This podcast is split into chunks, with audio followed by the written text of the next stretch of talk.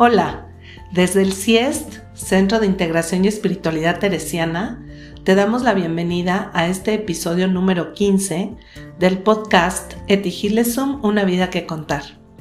Es un episodio especial, ya que estamos celebrando el cumpleaños de Eti, que será el 15 de enero.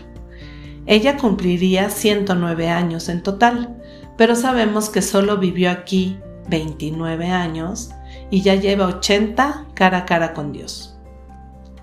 La vida es un don maravilloso, es un regalo que recibimos y que somos invitados a agradecer, cuidar, disfrutar y compartir.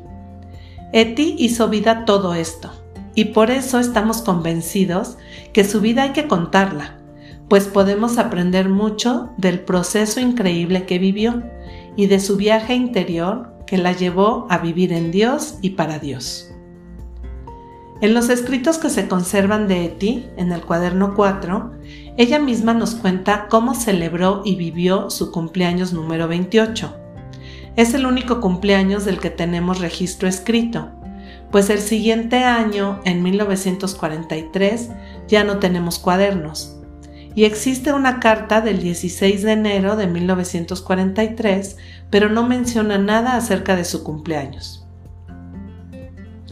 En este episodio vamos a compartir esas citas del jueves 15 de enero de 1942 y del lunes 19 de enero, en las que Eddie hace reseña y evoca todo lo vivido y recibido el día de su cumpleaños.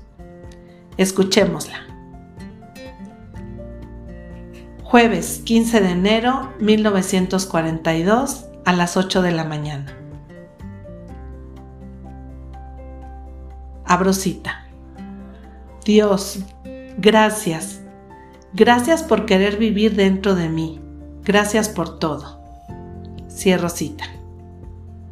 Es muy lindo ver que Eti inicia el día de su cumpleaños dando gracias a Dios.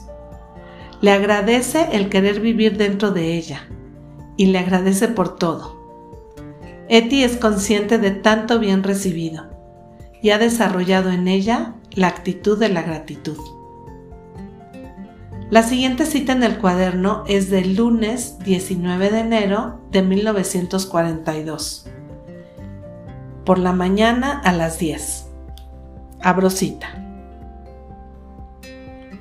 Por lo que respecta a la lengua, por el momento es como si el hielo que hay en mí empezara a romperse, o si la rígida masa lingüística de mi interior se pusiera en movimiento. Pongamos un poco de orden en lo sucedido por mi cumpleaños.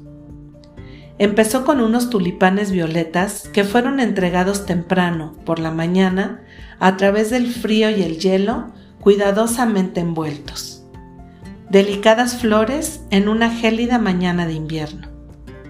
E iban acompañadas de un libro, La realidad del alma de Jung, y dos tarjetas de visita, de él, una que ponía oficial y la otra no oficial, con su caligrafía de oso. Y en la no oficial ponía, para su secretaria, extraordinaria en términos intelectuales y en continua mejora en términos prácticos y reales, como una ayuda en el camino de la realidad cotidiana hacia la realidad del alma. Y gracias a esas flores y a ese libro y a esas tarjetas, de repente sentí de veras que era mi cumpleaños. Él conoce el arte de crear un ambiente festivo aun cuando no esté presente. Y en ese instante, Katie entró con una botella de algo amarillo. Y lo olí, pero no era agua de colonia. Era aceite para la ensalada. Y le dije, Katie, voy a escribir eso en mi diario. ¿Cuánto nos reiremos de esto dentro de unos años, cuando haya acabado la guerra? Y también trajo un paquetito de sémola todo de sus propias provisiones. Es un tesoro. Y a las 10, papá y mamá en la fría habitación de su pensión. Charla animada y después a las diez y media, a ver a Spear, que vive justo en la esquina. chaqueta, abrigo, corbata, gorro, guantes, todo tirado de cualquier manera por la habitación. De modo que más tarde ha llamado a Nete para que fuera a ver la naturaleza muerta. Y me ha estrechado entre sus brazos. Y pasamos un cuarto de hora exuberante e intenso. Fue el mejor momento del día. Y sobre aquella tarjeta de visita. Cuando digo algo es porque lo creo. Lo que he escrito no es una adulación. Tantas cosas emocionantes juntas en el mismo día. De repente, resultó que él tenía una hora libre a las 5 y quiso hacer un análisis a mamá en mi casa, delante de la estufa. Llamamos a mi madre. Primero hicieron las presentaciones por teléfono. Más tarde, Spear me dijo, Tuve que ponerme firme con tu madre. Apenas me dejaba decir palabra. Para casa en bicicleta, con la tarta de manzana que él le había pedido a la señora Nete que me preparara, envuelta en una servilleta. La tarta solo se me cayó una vez en medio de la Apololán, pero aún estaba entera, etcétera, etcétera. Y después aquel ramo de flores de cerezo que me dio la pequeña mujer con la que leo a Jung. Están a punto de florecer, primaverales, de un tenue color rosa sobre el fondo de las cortinas gris claro, mientras que el gran prado que hay delante de la casa se ha convertido en una blanca estepa helada. Fin de la cita.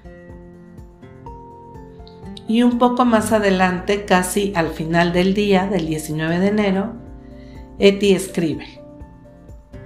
Tantas impresiones en esos pocos días, tanta amistad y calidez.